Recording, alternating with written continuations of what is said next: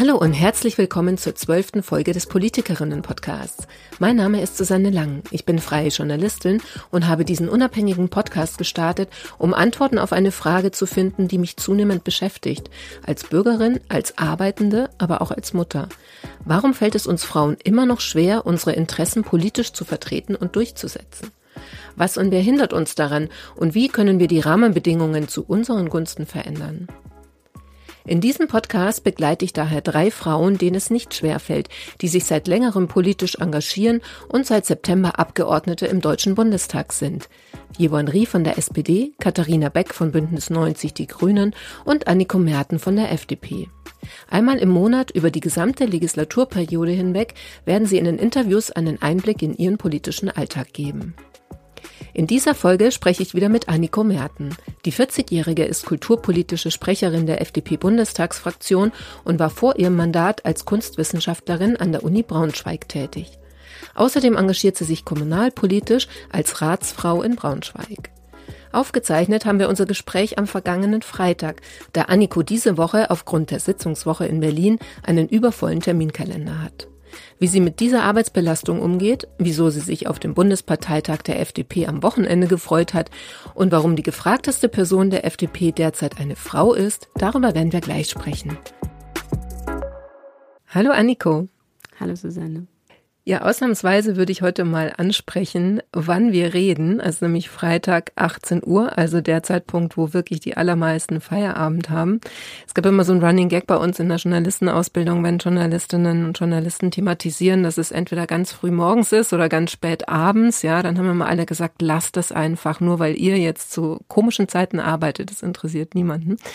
Deshalb sage ich, ich mache es ausnahmsweise mal, dass ich es thematisiere weil du ähm, eine ziemlich lange Woche hinter dir hast. Und äh, wir haben eigentlich versucht, nächste Woche einen Termin zu finden. Da ist Sitzungswoche, da war es aber noch schwieriger. Also du hast einen sehr, sehr engen Zeitplan, muss man einerseits sagen. Zum anderen ähm, kommt jetzt noch dazu, dass am Wochenende auch FDP-Bundesparteitag ist. Das heißt, wir haben wirklich ein ganz kleines Fensterchen gefunden heute Abend und da hast du dir Zeit genommen.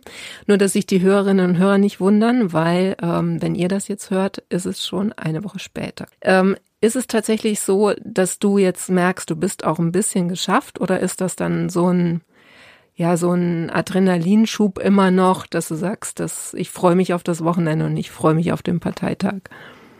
Ich freue mich auf den Parteitag. Es ist der erste Parteitag in Präsenz, mal wieder so richtig.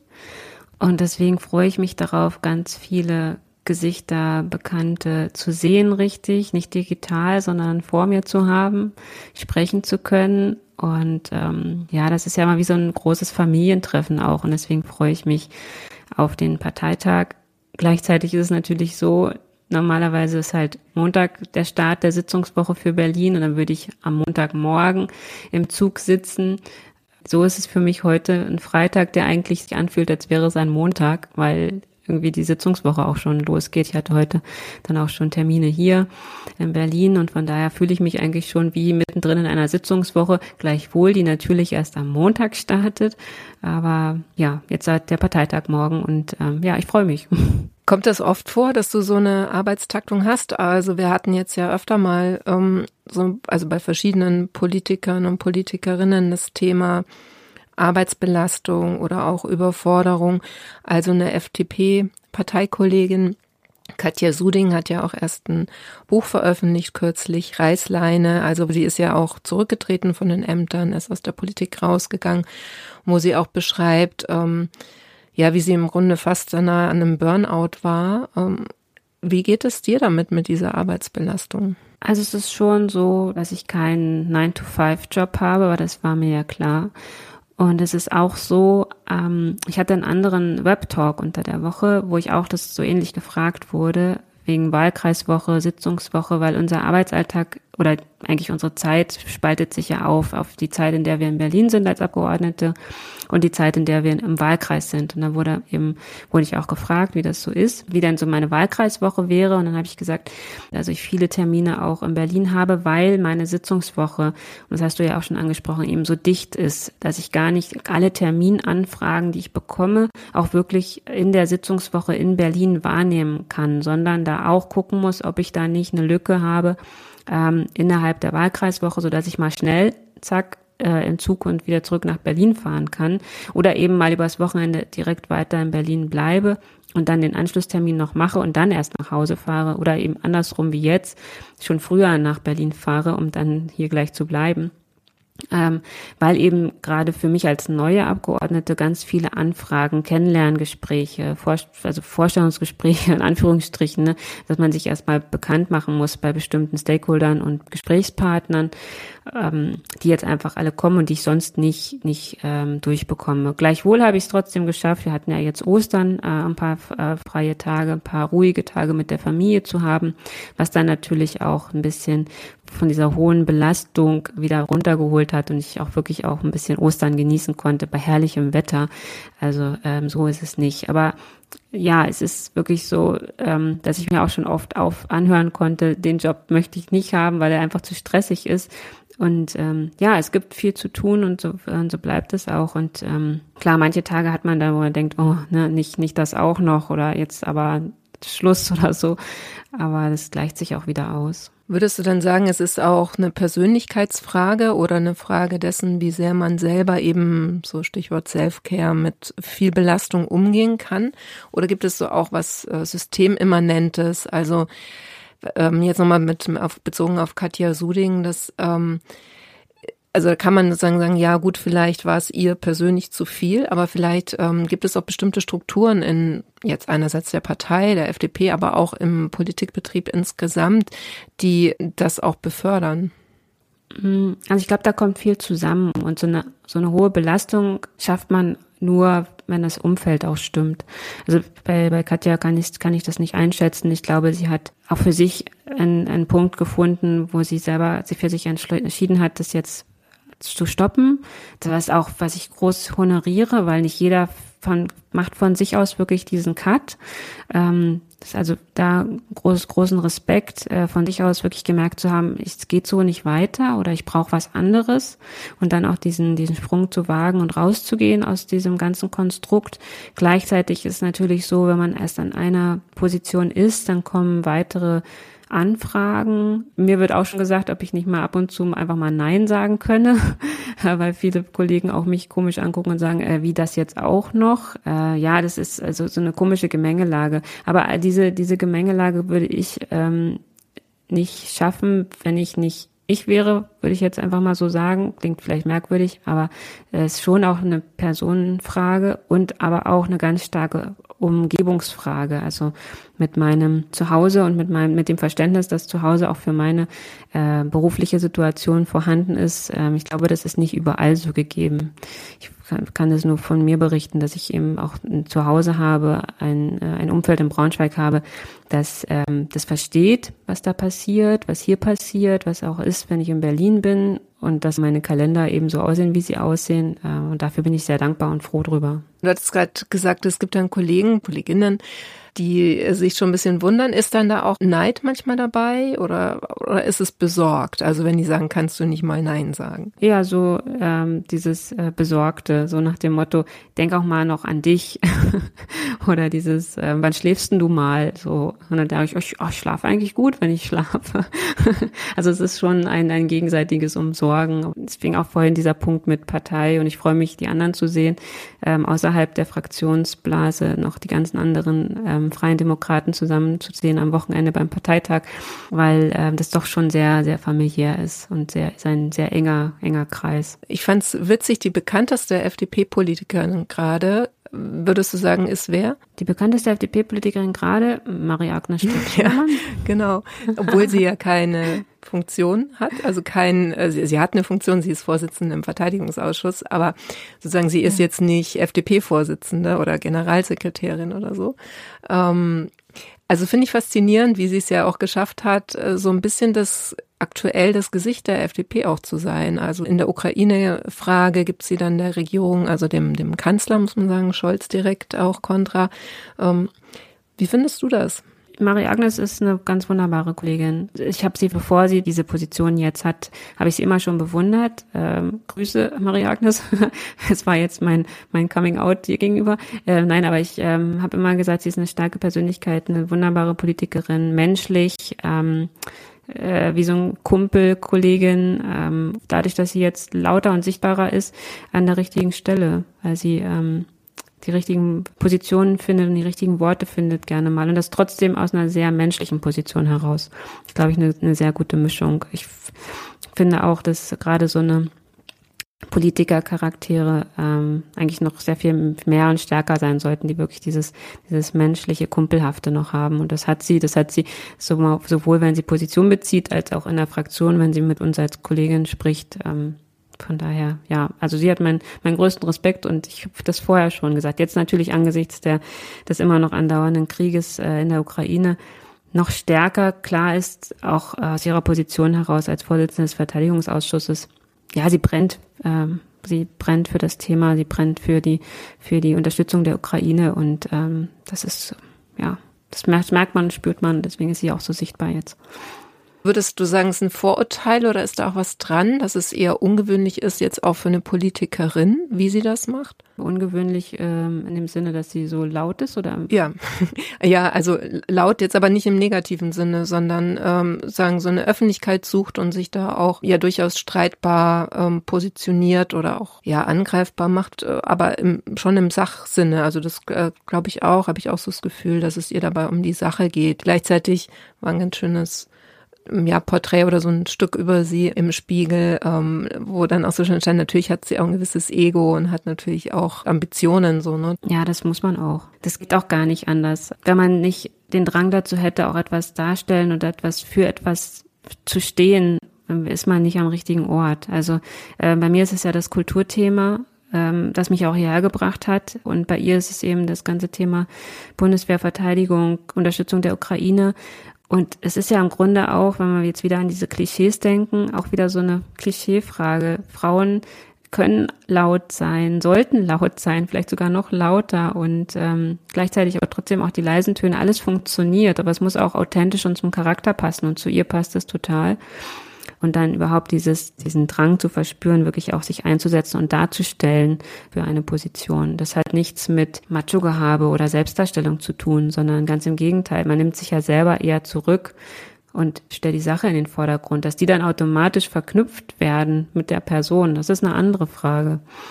Aber eigentlich ähm, ist es, glaube ich, generell etwas, was äh, vielleicht jetzt auch mehr kommt, dadurch, dass auch mehr Frauen sichtbar werden. Ich meine, wir haben eine Außenministerin, die einen super Job macht. Wir haben eine Verteidigungsministerin, die aus meiner Sicht einen guten Job macht, leider ähm, nicht so wahrgenommen wird oder ich weiß nicht, welche Mechanismen da, da reingehen. Wir haben eine ganz wunderbare, ne, auch aus, äh, von der FDP, ähm, äh, ist ja unser Haus, das Bildungsministerium, ist ja auch unser, unser Thema, womit wir immer sagen, das ist das, was Chancengerechtigkeit herstellt, wenn man eine gute, gute Bildung hat. Ähm, deswegen, wir haben starke Frauen im Kabinett und ähm, auch bei mir in, in meiner Fraktion, in mein, bei meinen Kolleginnen sind ganz wunderbare Persönlichkeiten dabei, die alle für ihre Themen brennen. Christine Lüttke äh, für die Cannabis-Legalisierung als drogenpolitische Sprecherin oder, oder Nicole Westing für die, für die ganze Frage der Pflege.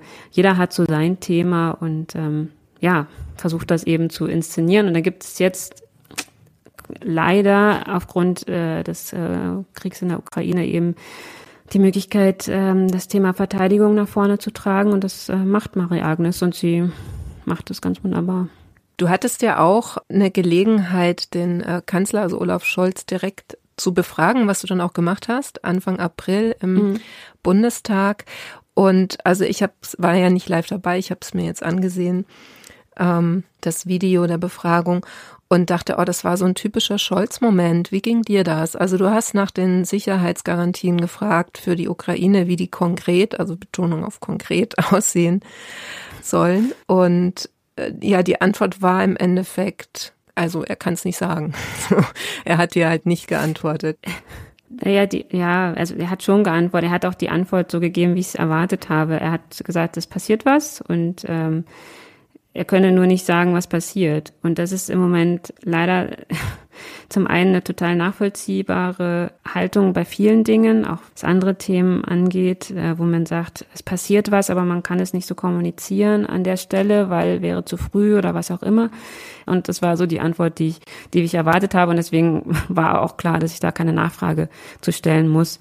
Äh, an der Stelle, weil ich immer die Möglichkeit hätte, gehabt hätte, noch eine Nachfrage zu stellen, aber das war dann, war dann im Grunde nicht nötig. Also ja, ist das? Es ist ja, mhm. ne, also ich, ich kann mir schon vorstellen, also ähm, ne, im Vergleich zu Marie Agnes, die sehr laut ist und sehr sagt, was was äh, was Sache ist und Tacheles redet und Olaf Scholz, der eher die leisen Töne anschlägt, das ist schon ein Unterschied. Aber jeder hat so seine Art der Darstellung und des Politikmachens und ähm, ja, alles seine Vor- und Nachteile. Das heißt, du würdest die Kritik jetzt an ihm auch gar nicht teilen? Also ich glaube, es gibt schon Punkte, die man kritisieren kann, auch wenn man Teil einer Koalition ist. Also, mit, also wir sind ja auch als Abgeordnete nicht am Kabinettstisch, sondern wir stützen als Abgeordnete eine, eine Regierung, wo man schon mal auch sagen kann, hier, das könnte aber mal ein bisschen schneller und nachdrücklicher gehen und ähm, die Ukraine zu unterstützen, das muss irgendwie auch klarer sein oder auch das, äh, was ich auch gesagt habe, ich habe ja auch meine zweite Rede gehalten mittlerweile zu Moldau und der Unterstützung Moldaus, weil die machen gerade Unglaubliches, dieses kleine arme Land.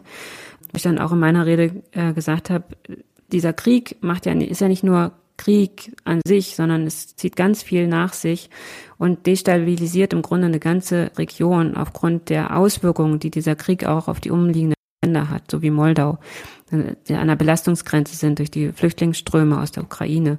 Oder ich hatte ein Gespräch mit dem georgischen Botschafter, der mir auch gesagt hat, in Georgien gibt es große Sorgen, was in der Ukraine passiert, dass das dann in, in Georgien weitergehen kann, weil auch da, und das, das sehe ich auch so, der Konflikt schon viel früher losgetreten ne? 2008, als die Russen in, in Georgien Teile äh, okkupiert haben und da die Grenze verschwimmt. Das ist im Grunde noch bevor die ähm, Krim okkupiert wurde. Ja, im Grunde schon ein erster Krisenmoment gewesen, den aber keiner richtig wahrgenommen hat oder keiner sehen wollte. Und jetzt müssen wir aber die Augen, glaube ich, aufmachen und gucken, wer ist demokratisch und ja geordnet so und wer ist es eben nicht. Also wir können eigentlich im Grunde schon schauen, wer ist jetzt gerade, weiß ich nicht, Welt in Gut und Böse auf einen will ich nicht, aber es zeigt sich schon gerade Tendenzen danach, wie wir auch unsere Politik gestalten können und unsere Außenpolitik gestalten können und welche Länder pro auch unsere Werte sind, weil wir auch immer sagen, das, was in der Ukraine gerade passiert, ist eigentlich eine Verteidigung unserer Werte. Und schon allein deswegen müssen wir die Ukraine noch stärker unterstützen, als das, was passiert. Und klar können wir dann aus unserer Abgeordneten-Sicht auch immer sagen, gerne mehr und schneller. Ähm, also gleichzeitig ist es aber auch mein Verständnis dafür da, dass man an manchen Punkten diplomatisch noch leise ist und dann erst damit herausrückt, wenn man das jetzt so flapsig sagen kann, wenn es dann wirklich auch ähm, durch, durch die Ebenen durch ist, die es braucht. Also diese diplomatischen Gespräche, ich glaube, es passiert sehr, sehr viel im Hintergrund. Da könnte man an der Kommunikationslinie arbeiten, ja, muss man vielleicht auch wirklich, weil ähm, ich habe ja schon mal gesagt, dass ich glaube, dass das alles noch sehr lange gehen kann. Und ich mache mir große Sorgen, was halt passiert, wenn es noch länger, länger geht. Was meinst du genau mit der Kommunikationslinie? Also du meinst jetzt, wie, wie äh, zwischen den Staaten kommuniziert wird oder wie uns Bürgerinnen? Für uns, ja, für, mhm. für uns als Bürger, dass da klarer noch gesagt wird, wo die Linie hingeht. Nochmal zu der Nachfra äh, zu der Frage, die du äh, gestellt hast. Hm, wenn man jetzt so zuguckt, kriegt man also ein bisschen schnell mal so ein Gefühl der Sinnlosigkeit. Ich formuliere es ein bisschen böse. Also man fragt was völlig berechtigt, möchte eine Antwort und du hast ja vorher schon gesagt, du hast fast schon damit gerechnet, dass sowas in der Art kommt. Also eigentlich keine Antwort. Hm, ist es denn trotzdem so, dass du sagst, ja, es war aber richtig und wichtig, dass ich gefragt habe? Ja, auf jeden Fall. Also allein das Stellen der Frage bedeutet ja schon was. Weil ähm, wenn man keine Frage stellt, bekommt man keine Antwort. Ne? Ist ja, ist ja nun mal so. Und äh, allein das Stellen der Frage ist ein Moment dessen, dass etwas weiteres auslöst, ein weiteres drüber nachdenken. Und er hat eine Antwort gegeben und darauf konnte reagiert werden. Ähm, die wurde aufgenommen, die Antwort. Und ne, deswegen unterhalten wir uns ja jetzt auch darüber. Also es ist auch wieder so ein Ding, wenn ich diese Frage nicht gestellt hätte, würden wir darüber jetzt nicht reden. Also von daher, das Stellen von Fragen ähm, ist immer etwas, was weitere Gedanken auslösen kann. Und von daher, ja, ist es nicht das, äh, nicht dieses, ach, hätte ich gar nicht, gar nicht Fragen brauchen, weil, sondern nein, nein, klar, Fragen immer Fragen stellen. Und das ist ja auch etwas, das sagt man auch Kindern in der Schule. Wenn ihr Fragen habt, es gibt keine dummen Fragen, Fragen immer stellen. Und so ist es da im Grunde auch, nur auf einer anderen Ebene. Du hattest vorher auch äh, beschrieben, dass du gerade wahnsinnig viele Termine unter anderem auch hast, weil du viele Leute äh, kennenlernst oder die dich kennenlernen wollen. Ähm, ich habe gesehen, du hast auch eine Veranstaltung gemacht jetzt zum Thema Lobbyismus. Das ist ja im Prinzip wahrscheinlich genau das. Ganz viele Leute, die einen sprechen wollen und kennenlernen wollen, aber natürlich mit dem Interesse, dass man ihre Interessen bedient oder äh, den Wünschen nachkommt. Ähm, inwieweit ist das bei dir so, dass du sagst, du merkst das schon, dass ganz gezielt auch äh, Lobbyismus betrieben wird? Ähm, ja, also es ist schon so, am Tag kriege ich zwischen 200, 300, 600 E-Mails, die herausgefiltert werden und ähm, auch unter bestimmten Aspekten herausgefiltert werden. Und der eine Aspekt ist zum Beispiel eben die Ausschüsse, in denen ich sitze. Also alles, was meine Ausschüsse nicht betrifft, äh, wird sofort weggekickt. Das ist Ablage P für Papierkorb, sowohl im E-Mail-Verkehr als auch im normalen Postverkehr. Also ähm, außer es ist, betrifft eben meinen Wahlkreis, dann ist das wieder was anderes. Äh, da, da ist natürlich mehr zugelassen, weil Wahlkreis, da muss ich im Grunde omnipräsent und omnithematisch sein. Oder auch andere Themen, die mich privat einfach interessieren, so wie das Thema Familie oder Gesundheit. Da gibt es so ein paar Aspekte, die mich aus meinem privaten Werdegang heraus zu interessieren, zusätzlich zu meinen, zu meinen Berichterstattungen, die ich habe. Aber so wird eben von meinen Mitarbeitern schon vorauf vorgefiltert, was ich überhaupt noch von den ganzen Anfragen, die ich bekomme, äh, zu sehen bekomme. Äh, innerhalb meiner Ausschüsse gibt es dann bestimmte Bereiche, die mir thematisch zugeordnet sind oder Länder, die mir thematisch zugeordnet sind. Wie ich vorhin gesagt habe, ich hatte jetzt Gespräche mit dem georgischen Botschafter, mit dem armenischen Botschafter äh, zum Kennenlernen, äh, weil ich eben im Auswärtigen Ausschuss die Berichterstattung habe für äh, die postsowjetischen Länder. Das wollte ich so, habe ich auch gekriegt, freut mich sehr. Ähm, und deswegen führe ich jetzt Gespräche mit den, mit den Botschaftern, um einfach wirklich mal zu gucken, wie tickt der so, wie ist der so, was ist da gerade wichtig. Im Bereich Klima und Energie führe ich auch Gespräche mit Verbänden oder im Kulturausschuss habe ich mit dem Deutschen Kulturrat schon gesprochen, mit dem äh, Musikverband, mit der Veranstaltungswirtschaft, weil ich ja aus meinem normalen Leben als Bürgerin, jetzt eben Abgeordnete bin und dann auch thematisch mir Informationen suche, die ich dann auch weiterverarbeiten kann, ganz logisch. Oder mir auch mal zu einem bestimmten Punkt Expertenwissen suche. Also Lobbyismus wird ja gerne mal äh, verteufelt. Da will man, weiß ich nicht, irgendwas durchdrücken und dann, weiß ich nicht, kommen die Männer mit einem schwarzen Koffer oder so und haben da irgendwas drin, was sie mir geben, damit ich ihr ihr Thema durchdrücke. Aber so funktioniert das ja nicht. Lobbyismus an sich ist ja erstmal das ähm, sich einsetzen für bestimmte Themen. Und genau auf dieses Expertenwissen, was dann bei diesem Einsetzen für Themen transportiert wird, darauf gehe ich auch hinaus, weil ich nicht die Expertin bin für alles, kann ich gar nicht sein. Aber es gibt eben Menschen, die das, die Wissen haben und auf die greife ich zurück. Also es ist so ein gegenseitiges Wissensaustauschen auch an mancher Stelle. Was könntest du denn überhaupt durchdrücken? Also wenn man das jetzt mal auf deinen Bereich überträgt. Also es gibt ja diesen ganzen Finanzbereich, wenn dann plötzlich Gesetzesentwürfe, ganze Passagen von Lobbyverbänden ähm, übernommen werden, also Vorschläge quasi, die gemacht wurden, übernommen werden. Ja, oder das ganze Thema Maskenaffäre, was ja zuletzt äh, da war und dazu geführt hat, dass es jetzt ein Lobbyregister gibt seit dem ersten ersten, wo sich jeder erstmal eintragen muss und wer nicht im Lobbyregister ist, der muss halt auch gar nicht erst Termine machen weil es ja leider auch schwarze Schafe gibt oder gab und ähm, da auch vorgebeugt werden muss und äh, was was ich durchdrücken kann, auch wieder flapsig ausgedrückt. Aber natürlich kommen auch bestimmte Verbände und Fragen nach Förderung, zum Beispiel jetzt im Kulturbereich, ob man da nicht den und den Topf nicht noch aufstocken kann aus Haushaltsmitteln. Wir hatten ja jetzt auch Haushaltswoche, die ersten Haushaltsberatungen waren da.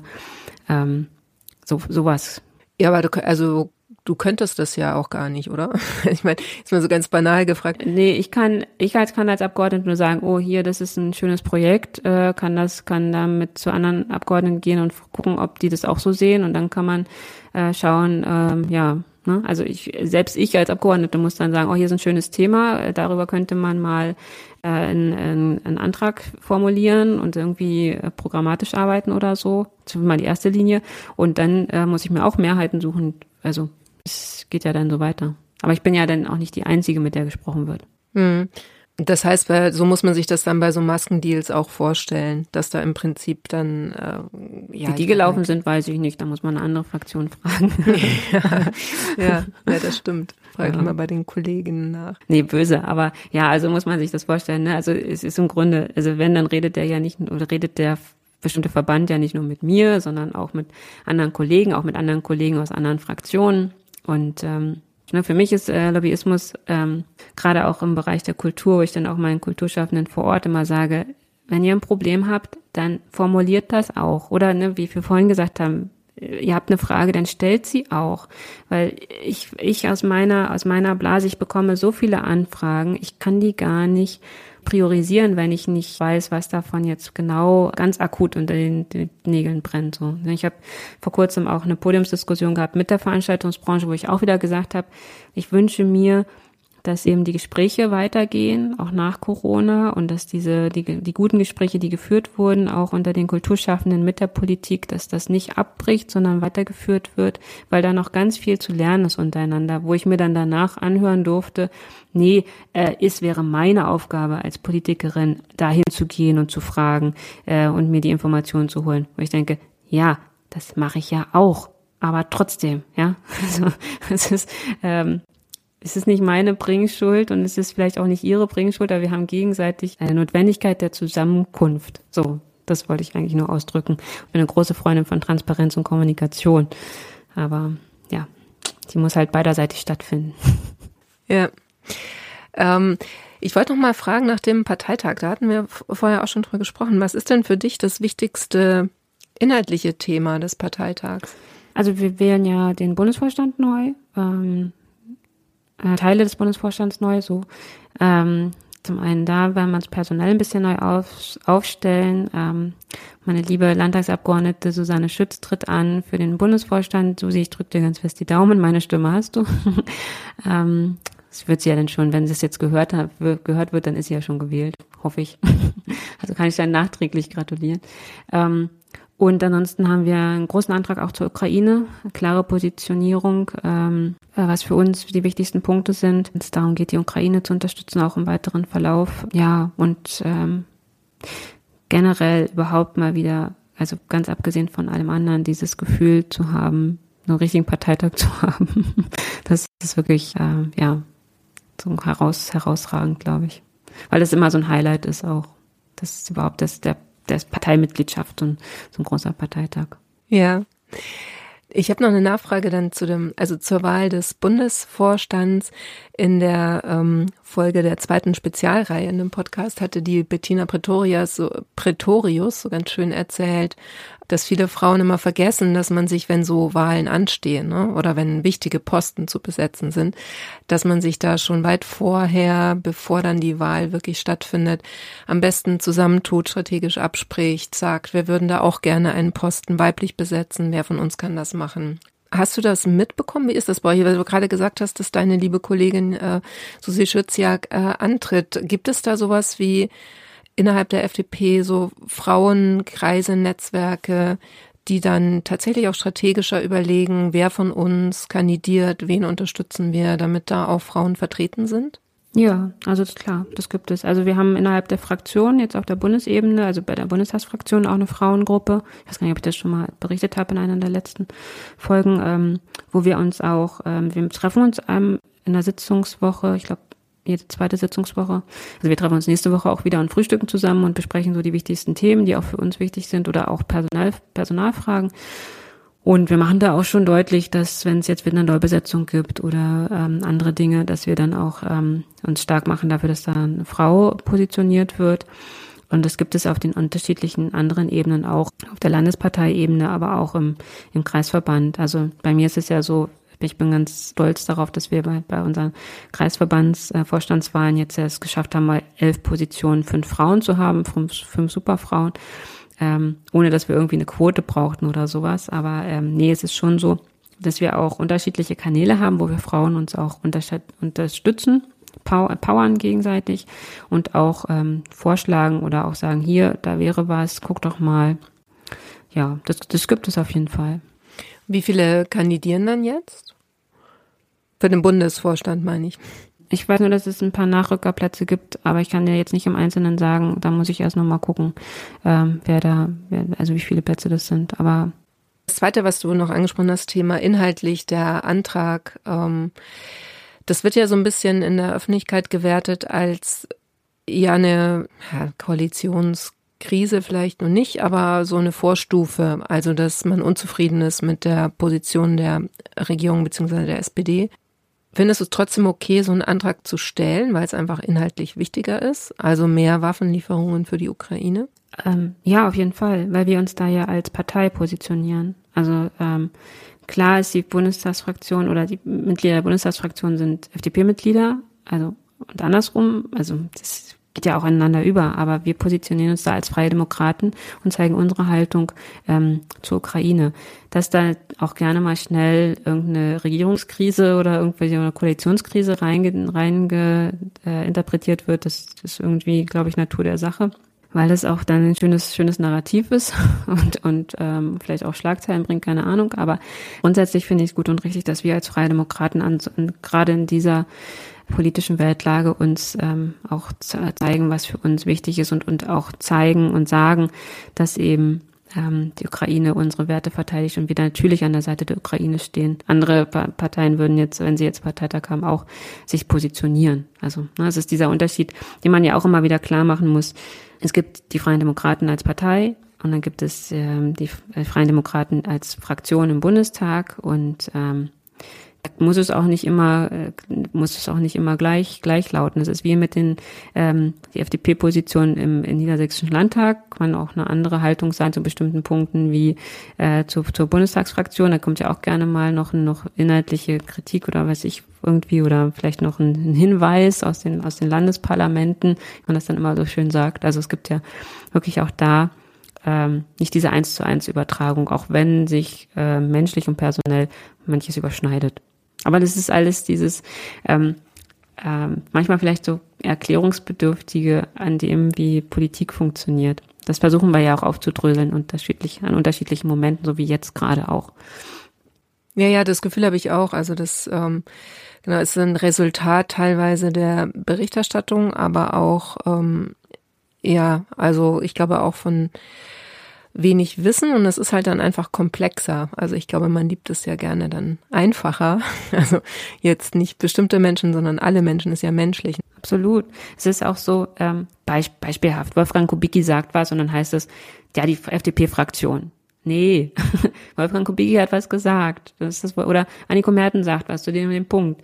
Dann ist das Anniko Merten als Teil der FDP-Fraktion oder als, ähm, weiß ich nicht, als Ratsfrau. Ich muss ja auch immer gucken, wenn ich jetzt in Braunschweig bin, bin äh, mich eingeladen zu einer Veranstaltung, in, mit welchem Hut bin ich denn da eingeladen? Bin ich da als äh, Bundestagsabgeordnete? Bin ich da als Ratsfrau eingeladen? Bin ich vielleicht auch mal ganz normal als Anniko Merten eingeladen? Passiert jetzt seltener, aber hm, ne, du hattest ja vorhin auch diesen Punkt ähm, mit äh, den Gesprächsanfragen. Ich bin mir ganz klar darüber, dass sie nicht zu mir kommen würden, wenn ich einfach Anniko Merten von, von der Straße wäre. Nee, die kommen zu mir, weil ich Anniko Merten MDB bin, ne? Mitglied des Bundestages. Deswegen kommen jetzt so viele Gesprächsanfragen, deswegen ist mein Terminkalender so voll. Das eine bedingt das andere. Gleichwohl bin ich ähm, auch ein Kommerten ganz normal. Ne? Das wundert dann viele, wenn ich dann durch Braunschweig laufe, dann kriege ich so Sachen wie, ach, du bist ja hier, ja, ich bin hier, ich kaufe ein.